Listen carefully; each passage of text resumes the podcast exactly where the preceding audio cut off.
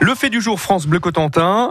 euh, une vague de cambriolage hein, dans plusieurs communes du Cotentin, Pierre. Une enquête est en cours, hein, Eric. hein. Plusieurs plaintes ont été déposées en gendarmerie et les habitants, eh ben, ils se barricadent, hein, comme à Digoville, près de Cherbourg, où vous vous êtes rendu, Katia Letrou. Oui, et dans cette petite commune de 1500 habitants, sur les deux derniers week-ends, 16 maisons ont été cambriolées. Une série noire qui interpelle, alors direction la mairie.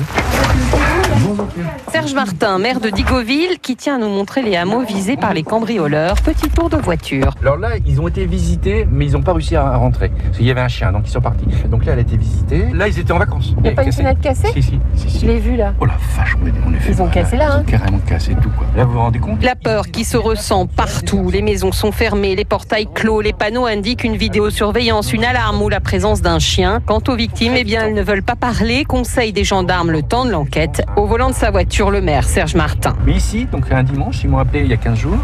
Il y avait une mallette euh, carrément en vrac, un sac où il y avait une montre, des bijoux. Apparemment, ça n'avait pas de valeur. Et ils ont jeté le reste de leur butin ici. Le ou les cambrioleurs agissent vite, brisent des fenêtres, fracturent des portes, toujours en première partie de nuit. Alors même que parfois les propriétaires dorment à l'étage, le butin lui est dérisoire, de l'argent et des bijoux, mais pour les habitants un traumatisme, comme pour ce couple qui ne dort plus tranquille. Moindre bruit qu'on entend, euh, on est obligé de sortir et puis voir. hein. Et vous dormez pas, vous dites Bah non, si je vois mon détecteur s'allumer, je me lève. hein. C'est embêtant, c'est gênant. Quoi. Euh, On est, on est bien obligé de se méfier de tout maintenant. hein. Les patrouilles de gendarmerie se sont bien intensifiées de jour comme de nuit sur la commune, mais Delphine, elle, a été cambriolée il y a 6 ans et depuis elle vit toujours la peur au ventre. On dit que c'est comme un viol, mais c'en est pas loin. On se sent plus en sécurité chez soi. Et là, avec ce qui s'est passé ces derniers temps, vous allez y repenser. Oui, bien sûr, ça rappelle de très mauvais souvenirs. Et puis il y en a toujours qui prennent cela avec philosophie.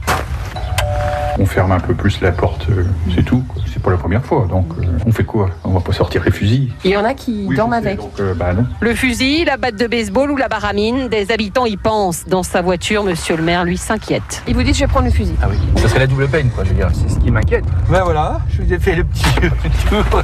Un tour qui se termine par la visite des gendarmes en mairie, venus faire le point sur l'enquête. Ces derniers jours, à Digoville, mais aussi à Quetetot, Brickbeck ou Gonneville-le-Teil, 21 plaintes pour cambriolage ont été enregistrées. Série noire de cambriolage dans le Cotentin ces dernières semaines, c'est le fait du jour à réécouter sur FranceBleu.fr.